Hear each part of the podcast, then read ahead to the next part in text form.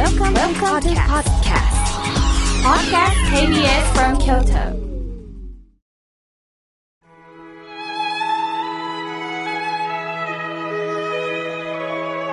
改めまして、河村明慶です。3月もあとわずかですね。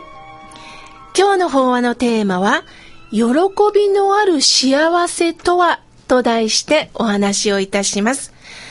国連の関連団体が世界幸福度ランキング2019を発表いたしました。これは国際幸福デーの3月20日に国連が毎年発表しています。私たち国民にどれくらい幸せを感じているのかの調査なんです。それは社会的な支援、自由度、そして平均寿命、また GDP と言いまして国内総生産などを要素に入れてのことなんですね。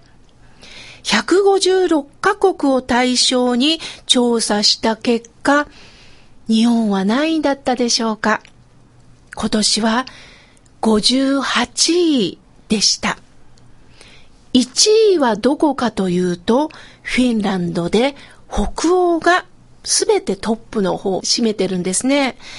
さて、あなたは今幸せでしょうか？また、どこをもって幸せと言えるんでしょうね？私は幸せというのは、降って湧いてくることではないと思ってます。そうではなくって、幸せは見つけること、感じることではないかなと思っています。私自身、ちっちゃい時ね、お小遣い500円でした。するとこの500円って貴重ですからね、スーパーに行って、この500円で何を買おうと、1日だいたい50円ぐらいのお菓子を一生懸命探すわけですよね。いかに安くて、そして残ったお金はいかにへそくりをして、まあそういうことばっかり考えてました。しかし、だんだんとアルバイトをするようになったり、年齢も重ねてくると足りません。もっとくれ、もっとくれ、勉強するから、買い物に行くから、お母さんもちょっとって値上げをしていくわけですよね。すると、この年になると、だんだん贅沢になりまして、何々のメーカーの何々が食べたい。どこどこの何々を取り寄してまでも食べたい。行ってまでも食べたい。するとさらにさらに上を目、目指していくわけです。欲望というのはどんどんと膨張してきます。ショーペーハウアーという哲学者は、富は海の水に似てるって言います。富は海の水に似てるって。飲めば飲むほど喉が渇く。そうですよね。まだだだ、まだだと言っても塩水です。もっといいものがあるかもしれん。飲めば飲むほど、また海というのは底なしですからね。どんどん喉が渇く。つまり、幸せというのは、キリがないということなんです。お釈迦様も、なければないで、あればあるで、都合が悪くなると今度はあってもいらんってなります。他の人と比べながら私は恵まれてないと思います。ある方がね、面白いことを言ったんです。私たちの人生はマラソンのようなものだ。マラソンというのは目的がはっきりしてます。しかし、喉が渇きますよね、途中で。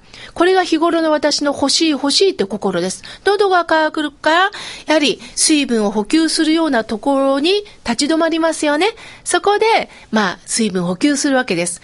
それが私たちで言う欲しい欲しいということで、本当の人生の目的ではないんだよっておっしゃいました。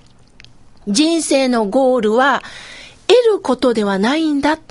目的は違うんだよということを教えてくれるんです。では、得ることだけを求めると人間どうなると思いますか？関係性が持てなくなるんです。自分と他者、これネットワークが分断されるんです。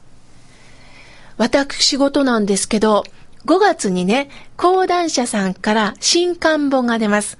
そこで前ね、東京に行きまして、え編集者さんと、まあ、どういう内容で書いてるかというと、人生後半に生きる、まあ生き方本なんですね。それをこのままタイトルにするわけいきませんから、どんなタイトルがいいでしょうねって話を編集者さんとしてたんです。すると編集者さんがお互いの意見を交わした後に、やはりこれは販売の方に意見を聞きましょうってなりました。つまり、今私の本を持っておりますけども、この本っていうのは、私が書いたから売れるわけではないんです。もちろん編集をしてくださる方がいるからです。出版社さんがいるからです。でもこの本を営業してくれる人がいないと本って売れない。すると販売元も必要ですし、書店さんがないとこの本は売ってもらえません。ネットもありますけれども。すると営業さんが頭を下げて、この本はきっと届くかなというのは営業さんにも販売元にも意見を聞いて、このタイトルだったらいいんじゃないですか勝手に私と編集者さんの意見で本が決まるわけではない。するとこの本というのは、想定といって、表紙のデザインを考えてくれる人。また、紙を作ってる方。インク屋さん。様々なご職業、つまり関係性の中である一つのものって作られてるんですね。このラジオもそうです。私がラジオしたいっつってね、メガホン持って、あの、御所の前を、河村明慶の心が、この人何してるんやってなりますよね。だけどやはり KBS さんがおられて、そして営業の方がおられて、代理店さんがおられて、そして井村さんがおられて、様々な温泉さんの方がおられて、そしてリスナーの皆さんがおられての番組なんですよね。するとそういった関係性を断ち切ったところには、人とのつながりがなくなって人間は孤独になっていくよって教えてくれます。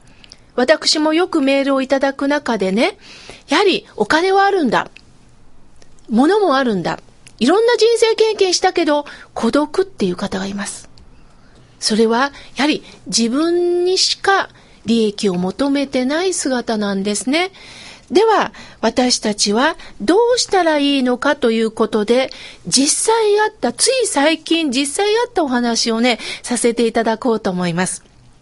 先日、私は東京のあるホテルで、ある新聞社さんが新聞配達をしながら、大学専門学校に行けるという制度、つまり奨学金制度を設けておられて、無事に卒業できた卒業生を集めて卒業式があったんですが、私はありがたいことに記念講演をさせていただきました。まあ51回目になるそうなんですが、実はその話を数ヶ月前に、井村屋の浅田会長さんと、え次期社長になられる中島さんとお会いしたことがあってね、えこのことを話したんです。すると浅田会長様がね、妙慶さん、その卒業生にスポーツ洋館をプレゼントできないかなっておっしゃるんです。え、どうしてですかずっと新聞配達で走ってきたんでしょ午前1時には起きて、若い10代の子が遊びたいだろう。その中ずっと走ってきたんでしょだったら、ぜひ、スポーツ洋館送りたいんだけどダメかなって言ってくださったんです。そしていよいよ公演会場に行った時には、そのスポーツ洋館は届けられていました。卒業証書とともにスポーツ洋館を一袋ずつ入れて卒業生に手渡された時ね、卒業生はね、井村屋さんの人って会ったことないのに、僕たちのことも知らないのに、どうしてですか？でも僕の存在を知ってもらえたってことが嬉しいですって涙ながらにおっしゃった時に、ああ、井村屋さんって直接会わなくても、こうして気持ちを届ける方なんだなということを感じたんです。そして私も講演をしながら井村さんにお世話になってて、このスポーツ洋館ね、美味しいですよって話をして講演を終えて帰ろうとしたら、ある男性が走ってきたんです。妙慶さん、今日は来賓として僕は呼ばれてたんですけど、この井村屋のスポーツ洋館の開発に携わってたんです。懐かしいですっておっしゃるんです。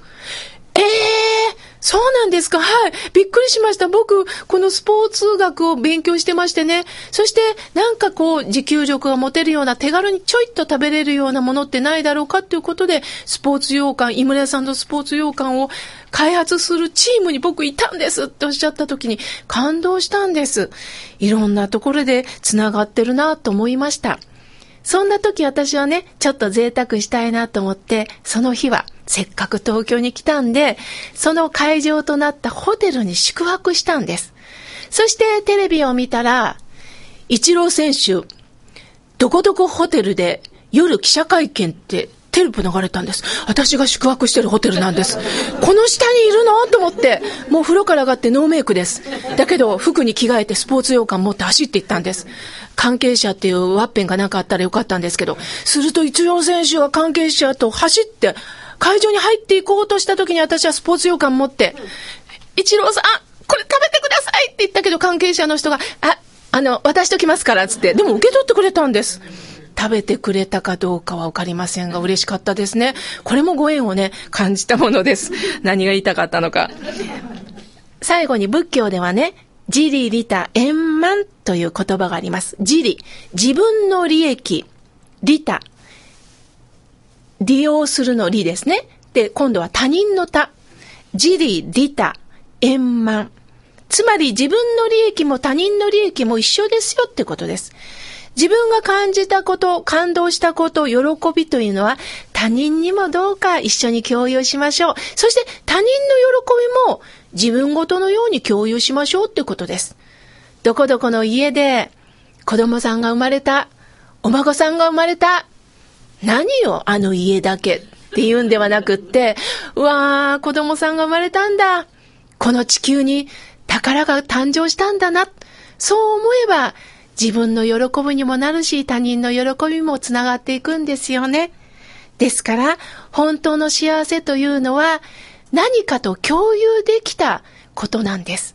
ですから、物としていただくのも嬉しいですけど、何か一つの出来事を感じていけるのか、この春も感じれるか、そうだそうだ、あったかい風から香りから何かを感じていただきたいなと思います。